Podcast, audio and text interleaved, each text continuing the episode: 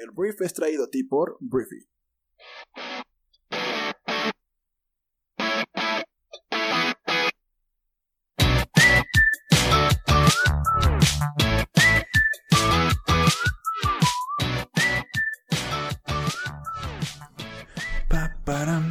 Muy buenos días, bienvenidos a esto que es el Brief, el programa en el cual puedes conocer las noticias más importantes del mundo en cuestión de minutos. Yo soy tu anfitrión, Arturo Salazar, y soy uno de los fundadores de Briefy, y te doy la bienvenida a este bendito viernes 21 de agosto.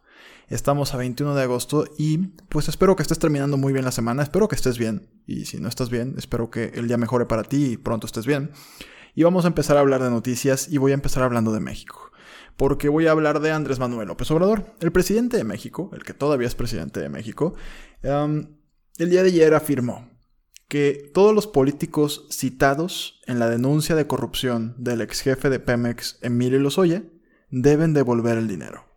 Entonces, hemos hablado de esto toda la semana, de cómo Emilio Lozoya, el exdirector de Pemex, ya lo dije, y testigo del gobierno federal para, pues, desenmascarar diferentes actos de corrupción de los últimos años o sexenios, pues ha empezado a aventar nombres, pero como si no hubiera un mañana. O sea, hay una declaración de 44 páginas, me parece, de 63 páginas, que fue vista por Reuters, en el que pues el ex jefe de Pemex empezó y denunció a expresidentes como Felipe Calderón y Carlos Salinas por actos que posiblemente constituyan delitos.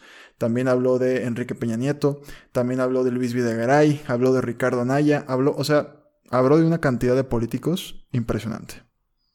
Y ante todo esto, eh, Andrés Manuel López Obrador pues ya está empezando a usar sus cartas también, ¿no? A pesar de que todo esto de hecho se filtró de una manera en la que no debió haberse filtrado, la Fiscalía General negó en un comunicado haber filtrado lo que describió como la copia de la denuncia del exdirector de Pemex, y también sus abogados se deslindaron igualmente de la difusión del documento, entonces por alguna razón, ups, se filtró y pues salió a medios y salió pues a todas las personas que Emilio Lozoya está apuntándoles con el dedo como corruptos. Obviamente, pues todo el mundo está negando. Está diciendo que no. Ricardo, Ricardo Naya ya hasta hizo un video y dijo que para nada. Y hasta presentó una denuncia por eh, difamación. Luis Videgaray, que había estado muy calladito, que también fue secretario de Estado con Peña Nieto y su hombre más cercano, también dijo ayer que pues para nada, que son puras mentiras, que no llevaba una buena relación con Emilio Lozoya y que todo es mentira. A mí me llaman la atención dos cosas de todo esto. Por un lado, pues me queda claro que el gobierno federal está aprovechando todo esto, todo esto que está ocurriendo en su cruzada anticorrupción para, pues, desviar la atención, ¿no? Eso creo que es bastante claro. Lo podemos tener ahí muy claramente sobre la mesa, que pues está hablando en la conferencia matutina y se está hablando en medios de comunicación en todos lados de lo que dice Emilio Lozoya, en lugar de los problemas graves que tenemos en México, como problemas de seguridad, problemas de COVID, problemas de economía, etcétera, ¿no? La gran parte de los problemas de México hoy en día, pues no venden, o sea, no no vale la pena hablar de ellos, preferimos hablar de Emilio Lozoya y, los chismes de Emilio Lozoya. Y eso está siendo utilizado y capitalizado por el gobierno federal. Ahí está, ¿no? Andrés Manuel hablando de que, oigan, que devuelvan la lana. Oye, pero todavía no los condenan, Andrés Manuel, no importa, pero que si los mencionó Emilio, pues que devuelvan el dinero. Corruptos, ¿no? Entonces ahí está el madrazo del presidente de México, que obviamente, pues acapara los titulares. Y por otro lado, lo que me llama la atención es cómo Emilio Lozoya se ha metido en problemas con tanta gente poderosa. Y a mí me cuesta creer, de verdad, a mí me cuesta mucho trabajo creer que esto no trae pruebas, que esto es solamente circo y pan para todos los mexicanos, para que estemos ahí viendo y eh, al final no va a resultar en nada. Yo quiero, o sea, Emilio Lozoya podría acabar siendo una pieza fundamental para derrocar años y sexenios de corrupción, o podría ser un mero circo por parte de Emilio Lozoya y el gobierno federal por estar utilizando a Emilio para pues, llenar titulares de noticias que no tienen nada que ver con los problemas reales de México y pues para posicionar a su partido de cara al 2021 que hay elecciones. Esta segunda opción del circo a mí se me hace demasiado arriesgada incluso para alguien como Andrés Manuel López Obrador. Yo quiero pensar que vienen las pruebas, yo quiero pensar que todos los nombres que dio es porque tiene grabaciones, fotografías, videos, algo que pueda permitirle a, la fiscalía investigar y pues establecer quién es responsable de qué delitos. Pero así está la cosa ahorita. Andrés Manuel el día de ayer dijo eso, políticos citados en denuncia por corrupción del ex jefe de Pemex deben devolver el dinero. Es algo que todavía no le corresponde decir al presidente de México, porque pues ni siquiera han empezado las investigaciones. Es como si yo ahorita digo que Andrés Manuel es un corrupto. Entonces, ¿qué? ¿Andrés Manuel ya tiene que devolver el dinero? Pues no, Todavía no, apenas voy a presentar la denuncia, tendría que presentar las pruebas, tendría que haber una investigación, un juicio, y luego Andrés Manuel, si resulta ser culpable, tendría que devolver el dinero. Entonces, así está el panorama y así hay que verlo, ¿no? O sea, tenemos un circo político que es continuo, pero al mismo tiempo tenemos la posibilidad de destapar años y años de corrupción y que mucha gente pague por delitos, por dinero que se perdió, por dinero que simplemente nunca fue utilizado en lo que debió haber sido utilizado. Y te digo, Lozoya está diciendo que Javier Duarte le regaló un Ferrari a Peña Nieto, o sea, está casi... El problema es que parece tan fantástico que parece falso, pareciera que es falso. Pero si de todo esto hay pruebas, es impresionante el cambio que podría haber y la gente que podría caer gracias, irónicamente, a Emilio Lozoya. Y bueno, no cabe duda que son tiempos de videos de escándalo. Y así como el presidente utilizó los videos de estos funcionarios panistas que recibieron eh, presuntos sobornos por parte de funcionarios de Pemex para aprobar una reforma constitucional, el día de ayer, Carlos Loré de Mola, que es un periodista mexicano, em, publicó un video. También publicó un video escandaloso. Publicó un video en el que se ve a un hermano de Andrés Manuel López Obrador recibiendo dinero. El hermano de Andrés Manuel López Obrador se llama Pío López Obrador. Y bueno, la persona que le entregó el dinero es una persona llamado David León, que era consultor y operador del gobierno de Chiapas encabezado por Manuel Velasco, del Partido Verde, y al parecer fue el mismo León quien grabó los videos. Entonces, en las grabaciones se escucha al ahora funcionario del gobierno de López Obrador decir estas frases. Esto es para el tema de apoyarlos en el movimiento aquí. Te voy a tener la fecha exacta para que recojan el segundo millón y terminamos. Hazle saber al licenciado a través de tus medios que lo estamos apoyando. El chiste es que él vea que hay apoyo.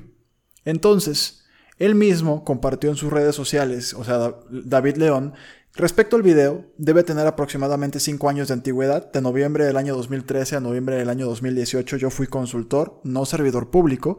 Mi manera de apoyar al movimiento, o sea, Morena, fue recolectar recursos entre conocidos para la realización de asambleas y otras actividades. Dijo que, en tanto se aclara la situación por la que atravieso y para no afectar al gobierno de López Obrador, no tomará protesta al cargo de director de la empresa para la distribución de medicamentos en el país al que López Obrador lo había asignado. Entonces, este pues también es un video. Este también es un video. ¿Por qué fajos de billetes en efectivo? ¿Por qué esto, este millón de qué? O sea, ¿por qué? Entonces, la, la conferencia de prensa del día de hoy del presidente de México va a ser muy interesante.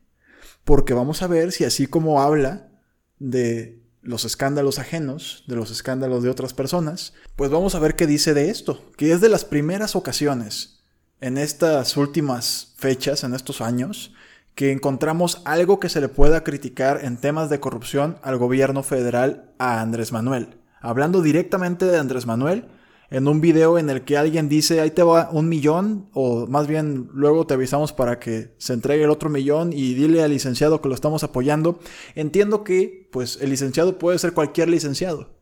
La única conexión que hay en este video es que, pues, el hermano está ahí, el señor Pío López Obrador está ahí. Entonces veremos, vamos a ver qué sucede. Vamos a ver qué dice Andrés Manuel. Él ha dicho que por la única persona que responde es por su hijo, porque es menor de edad y por él por su hijo menor, porque el resto son mayores de edad. Y bueno, eso es el otro video, ese es el otro escándalo, y estaremos muy atentos a lo que diga el presidente de todo esto el día de hoy.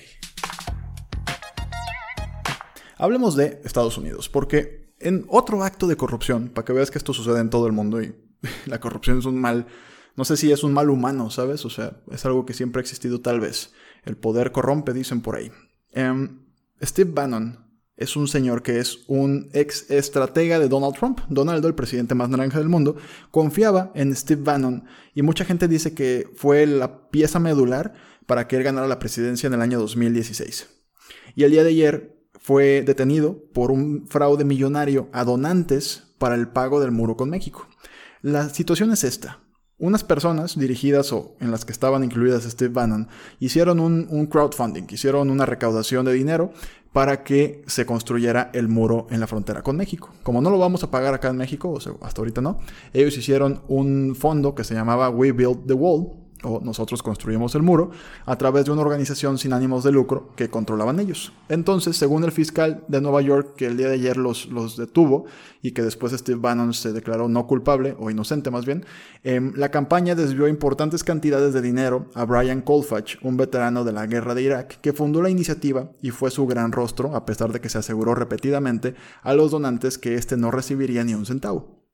Entonces Donaldo tiene otro escándalo en su haber de corrupción. Otro más, otro más en el que hay un abuso de poder, en el que se traiciona la confianza estadounidense, etc. ¿no? Donaldo dijo que él no sabía nada sobre la campaña online para financiar el muro en la frontera con México, por la que su ex asesor, pues Steve, está inculpado de defraudar a cientos de miles de donantes. Entonces, así está la cosa, va a empezar un juicio, vamos a ver qué sucede, y Donaldo tiene ahí algo más que cuidar dentro de una de por sí bastante minada y bastante complicada campaña presidencial en contra de Joe Biden.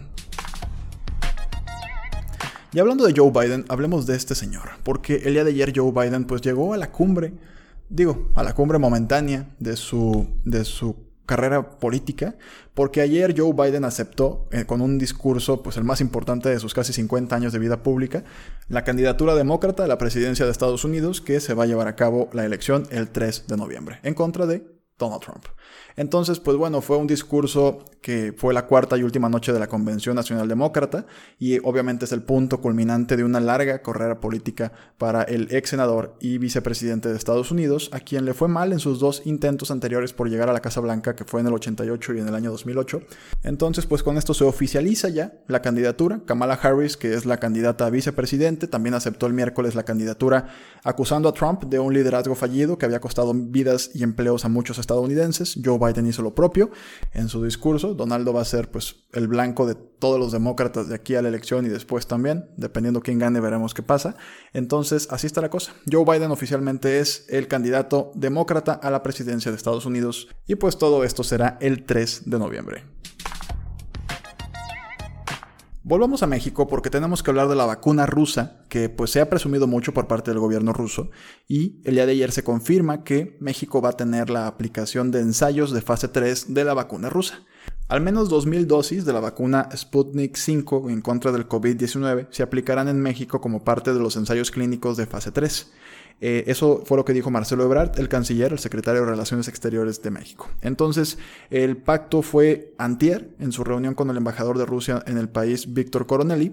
Entonces, con esto, Ebrard destacó que tendrán cinco ensayos de fase 3 de vacunas en contra del COVID-19 y será sede, México, esto ya lo habíamos platicado aquí, de la producción de una más, la que desarrollan AstraZeneca y la Universidad de Oxford, ¿no? Y todo esto, pues al final del día es pues ensayos de vacunas que al estar en fase 3 ya están muy avanzadas, se supone que ya deberían estar casi listas y que serían pues buenas vacunas para la gente que las probaría.